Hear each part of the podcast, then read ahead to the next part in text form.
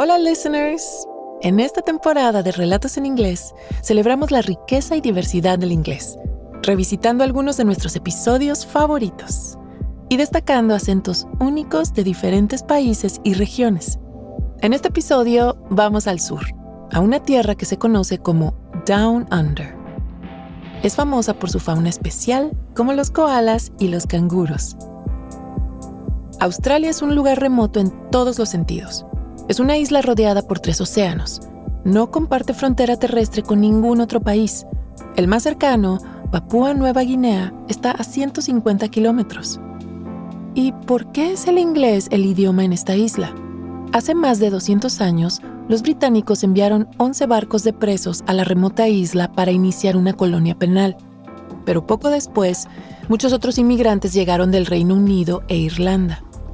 La gran distancia y el aislamiento de la colonia de Inglaterra continental significaron que el inglés allí evolucionó en una dirección propia. Los australianos desarrollaron sus propias expresiones, su propio vocabulario y, por supuesto, su propio acento único. Por ejemplo, en Australia la gente apenas pronuncia las R. Escuchemos algunos ejemplos de nuestra primera narradora. Se llama Brie Tolbert y es veterinaria silvestre en el este de Australia. Pueden notar que ella no pronuncia la R al final de algunas palabras, como la palabra para cuidado, care, care, o dueño, owner. owner. Veamos si puedes captar más ejemplos en su historia.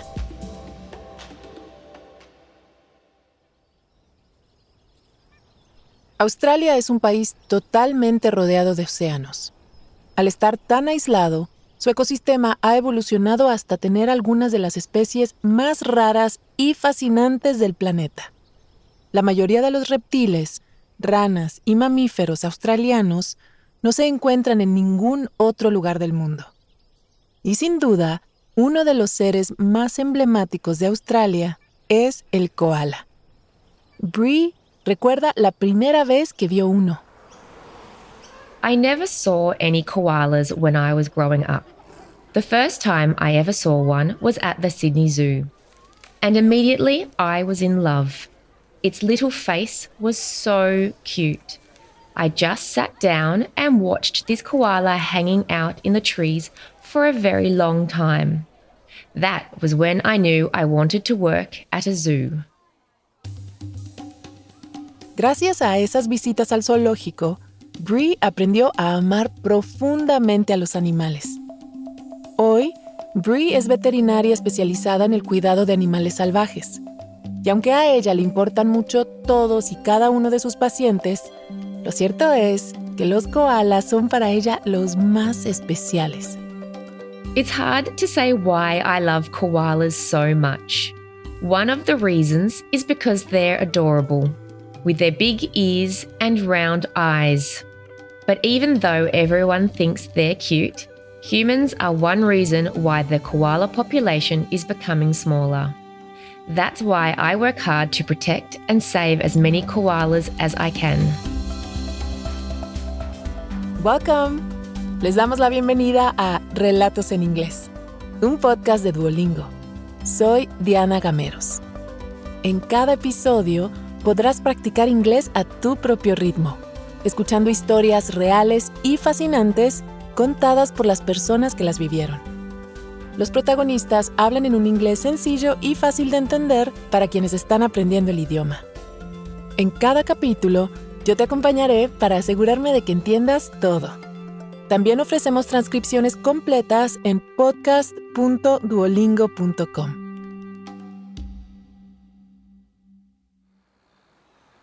Brie comenzó su carrera en Sydney, la capital del estado australiano de Nueva Gales del Sur, que está en el sudeste de Australia.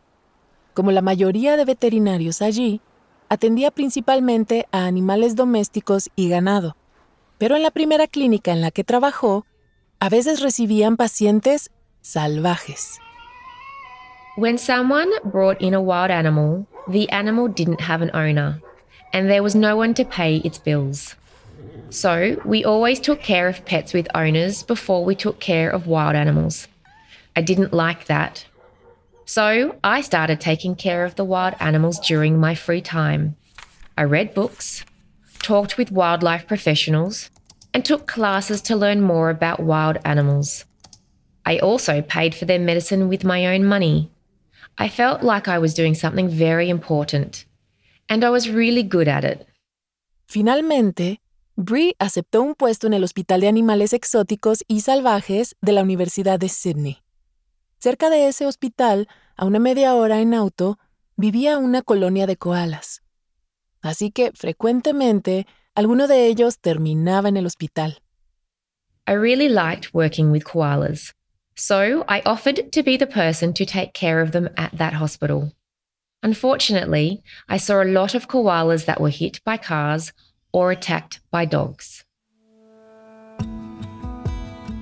Cuidar a los koalas motivaba especialmente a Bree porque algunas poblaciones de esta especie están en peligro de extinción o endangered. El gobierno australiano descubrió que sin una rápida intervención, el país podría perder toda su población de koalas salvajes en esta área antes de 2050. The endangered koalas living in southeastern Australia are a combination of two other kinds of koalas, northern and southern. Northern koalas are usually a lot smaller than southern koalas. Sadly, all of them are endangered. Bree aprendió que hay varias amenazas para la supervivencia de los koalas, como enfermedades o incendios. Aunque uno de los mayores riesgos es la urbanización, que pone en peligro su alimento principal, los eucaliptos o eucalyptus. Koalas need to live near special types of trees because they mainly eat eucalyptus leaves. But humans are cutting those trees down to create space for new houses. So now a lot of koalas don't have a place to live. And they have to walk across busy roads to look for new trees. It's really dangerous. Por este motivo, Bree se esfuerza tanto como puede por salvar a la mayor parte de los koalas. Todavía recuerda a uno pequeño llamado Willy, que se quedó huérfano después de que un coche arrollara a su madre cuando ambos intentaban cruzar una carretera para buscar nuevos árboles para vivir. We had to feed and take care of him because he was so little. Koalas sleep for 18 hours a day, and they're usually awake later in the day. So, we had to be awake all night at the hospital to feed Willie a special diet. Cuando Willie creció, tuvo que aprender a vivir libre con otros koalas. Lo primero que hizo Bree fue ponerlo en un pequeño parque especial que lo ayudaba a desarrollar una habilidad fundamental, trepar. Koalas learn how to climb on the playground. It's a space where they don't get hurt if they fall. A koala expert is also there to help the babies learn how to climb. It was important for Willie to be good at climbing because koalas spend most of their time in trees. If you see a koala on the ground, that usually means it's sick. A medida que Willie crecía y se hacía más y más fuerte, Bree y su equipo hacían que la zona de juegos fuera más alta y compleja para que el koala ganara fuerza y confianza. Willie usually got tired after climbing for a while. So then we put him in a little basket to sleep. He always looked so comfortable. We really wanted to give Willie a comfortable environment, with the kind of care that Joeys usually get from their mothers. That was so important. Los koalas son marsupiales, esto es, un tipo de animal que no está completamente desarrollado al nacer. Y por eso, las madres llevan y amamantan a los bebés marsupiales, o joeys, en una bolsa en su vientre, o pouch. After a baby koala is ready to leave the pouch, they still need support from their mothers. So, Willie slept while holding a toy bear. It was kind of like a mother for him, and it helped him feel more comfortable. Durante varios meses, Bree seguía vigilando a Willie para asegurarse que creciera sano. Los koalas que nacen en cautiverio pasan por lo que Bree describe como un programa de deshumanización para prepararlos para la vida en el bosque australiano, o bush. Soon, Willie was ready to go outside and spend time in nature. This is when we avoid touching the koalas. We want to make sure that they can live without us in the bush. Basically, we want them to be scared of people by the time they go back to the wild. Esta parte del tratamiento del koala suele ser difícil para Brie. Para ella, es fácil encariñarse con estos animales peluditos. Everyone at work fell in love with Willie because he was so cute. We took a lot of photos of him and his toy bear all the time. We loved him, but we had to remember that he was a wild animal. And teaching koalas to stay away from people is important because it means they will be safer in the wild and the wild is the best place for koalas, even if it is difficult to say goodbye to animals like Willie. Después de ocho meses de tratamiento, Willie ya estaba fuerte y sano. Había aprendido a moverse como un koala y estaba listo para volver a enfrentarse al ecosistema australiano. I know Willie is doing better in the wild because that's where he needs to be. I hope his story will make more people care about protecting wildlife in Australia. And I also want more people to know about the work that wildlife veterinarians do. Then, people can bring injured wild animals to hospitals like mine. Su mayor deseo es que los koalas sean retirados de la lista de especies en peligro de extinción. It's a very stressful job, but it makes me very happy to see animals like Willie go back to their homes. Seeing those wild animals returning to nature is the best feeling in the world.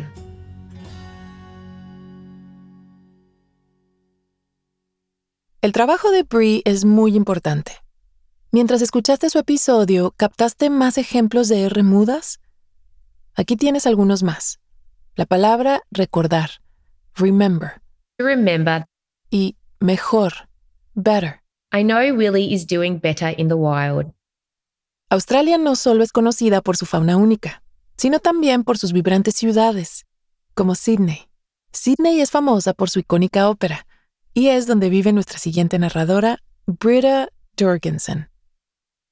Al igual que Brie, ella no pronuncia las R, pero también notarás que sus vocales pueden sonar distintas, como la I en life, vida. Life. Escuchemos su historia. The tape had all of my dad's favourite songs. They were old songs from a long time before I was born. When one side of the tape finished playing, we took it out, turned it over, and played the other side. We listened to the tape and sang during so many car rides. La cinta era un cassette, lo que se conoce como un mixtape.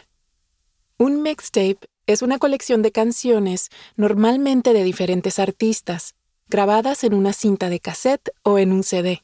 Es lo que se conocería hoy como un playlist. El papá de Breda había grabado la cinta y la había hecho muy personalizada. I knew every word of every song on the tape. We called it the tape because it was the only tape in the car. It was the tape. Pero cuando Breda tenía 12 o 13 años, decidió que ya no quería escuchar la misma música que sus papás. Compró su propio reproductor de CDs o Discman, que venía con su primer par de auriculares o headphones. After I got my Discman, I could put on my headphones and listen to my own music all the time. I remember going on a two day road trip with my family. I listened to my new Destiny's Child album again and again and looked out the window thinking about my own teenage problems. It didn't seem important at the time, but my dad and I never listened to the tape together again. I didn't know that one day the tape was going to become really important to me again.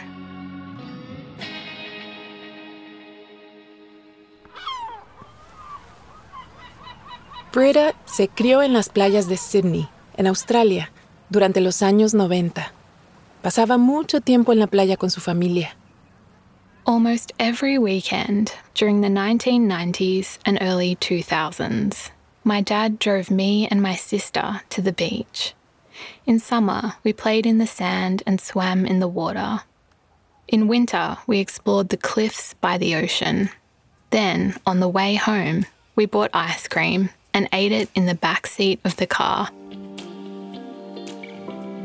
El padre de Britta se había criado en esas playas también y con su madre surfeaba en los años 70.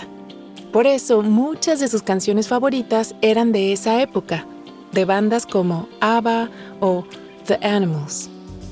The tape had a lot of songs from the 70s and 80s. I think that was a really happy time in my dad's life. It was when he was young, in love, and enjoying his life surfing at the beach.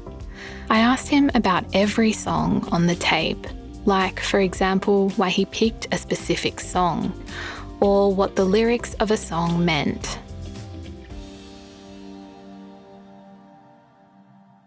Una de las canciones favoritas de Britta en la cinta se llamaba The Logical Song, de la banda Supertramp.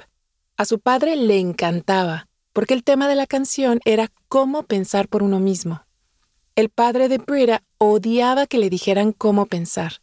De hecho, dejó la escuela a los 14 años de edad porque no la soportaba. I loved the logical song because it used a lot of big words. I loved learning new words and what they meant. I wasn't like my dad.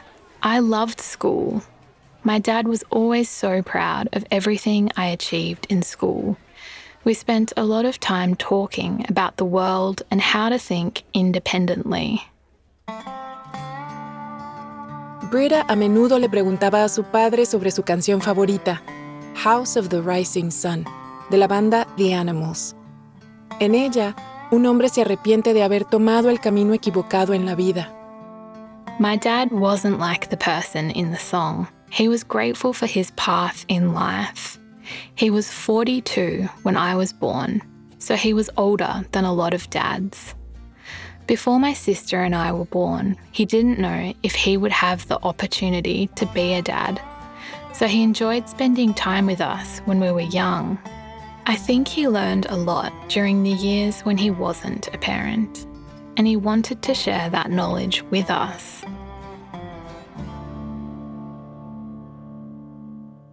Cuando la hermana mayor de Britta entró en la adolescencia, empezó a pasar los fines de semana con sus amigos. Así que Britta y su padre iban solos a la playa. Ponían la cinta y para cenar compraban algo muy típico de Australia, pescado con papas fritas o fish and chips. When it was just me and my dad in the car, I got to sit in the front seat and control the tape. I didn't play the songs I didn't like, and when the songs I loved came on, I sang as loud as I could. I felt lucky to spend that time in the car with my dad. We played games and I asked him questions. I usually had sand on my feet and water from the sea in my hair. When we bought fish and chips to bring home for dinner, I always ate some of the chips before we got home. Ya cuando Britta se hizo adolescente, comenzó a escuchar música más de su generación, como Beyoncé y Rihanna. Pero cada vez que escuchaba una canción de La Cinta, en una fiesta, en un supermercado o en la radio, le venían recuerdos de su niñez. If I was with my sister when I heard one of the songs, we always looked at each other and we knew that we were both thinking, the tape. Como Britta ya escuchaba su propia música, su papá dejó de poner la cinta en el carro. Y pronto compró un carro nuevo con reproductor de CD en lugar de cassettes. Pasaron los años y Britta nunca pensó en preguntarle qué había pasado con la cinta. No le parecía algo importante. Pero a principios de 2021, cuando Britta tenía ya 30 años, su papá falleció después de una larga enfermedad. I was devastated. I didn't get to spend much time with him during the months before he died because I wasn't allowed to cross the state border during Australia's strict COVID 19 lockdown. When I was finally allowed to travel, I went to visit him. But he died just a few minutes before I got there. En los días después de la muerte de su papá, Britta pasó horas y horas viendo viejos álbumes familiares. I wanted to remember him, but all of the photos I had were old. I looked annoyed in most of them, and they didn't bring back any memories of my dad. In the recent photos of our family, my dad didn't look well. His illness made it difficult for him to smile. Then I remembered the tape. Por supuesto, la cinta había desaparecido hacía tiempo. pero Britta se sabía de memoria todas las canciones, así que creó un playlist con ellas en su teléfono. One night, a few days after my dad died, I put on my headphones and went out for a walk in the dark. While I walked, I listened to all of the songs on the tape. The music brought back those memories of singing in the car. I remembered the beach, the car, the fish and chips, the sand on my feet, and my dad. When he made the tape decades earlier, he didn't know that it was going to mean so much to me one day. But it means so much.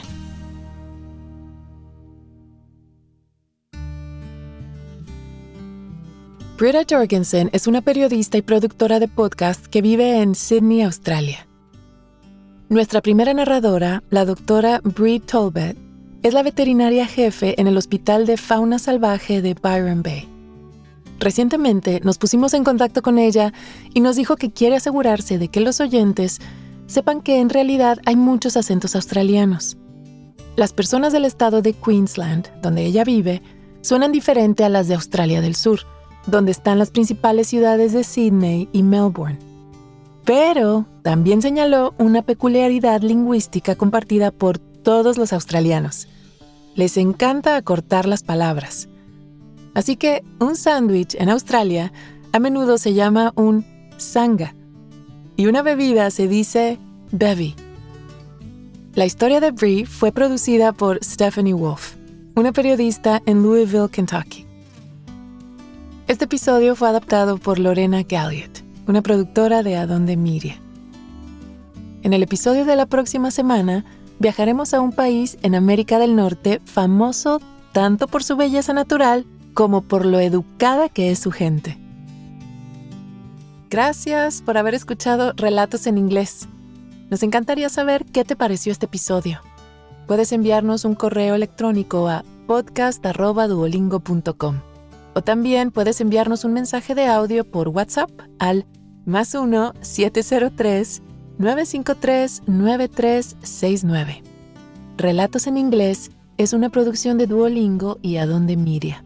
Puedes encontrar el audio y una transcripción de cada episodio en podcast.duolingo.com. También puedes seguirnos en Spotify o tu plataforma preferida. Yo soy Diana Cameros. Thank you for listening.